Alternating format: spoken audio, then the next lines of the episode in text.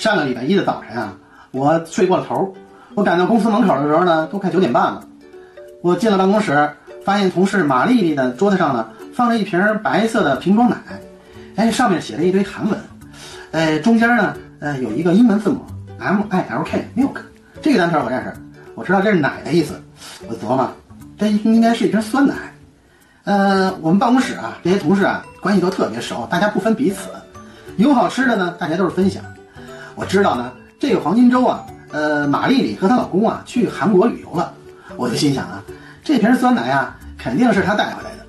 嗯，今天早上我这早餐呢还没着落呢，呃，这个呀，就算丽丽送我的节后见面礼吧。嗯，就这么愉快的决定了。于是呢，我麻利的就打开了那个酸奶的瓶盖，呃，然后一饮而尽，呃，把那空瓶啊顺手扔到那个座位下垃圾桶里了。大概过了十多分钟吧。我们部门的同事呢，他们就开完晨会了，就陆陆续续的回到座位上了。就在我那个用电脑啊，正在看邮件的时候，就听隔壁的工位上传来一个女人的尖叫声：“嘿，我的洗面奶呢？怎么不见了？新买的一整瓶哎，还没用过呢。”我一听这话，立马感觉这伞啊有股怪异的味道，这一股股的就往这从胃里往上反。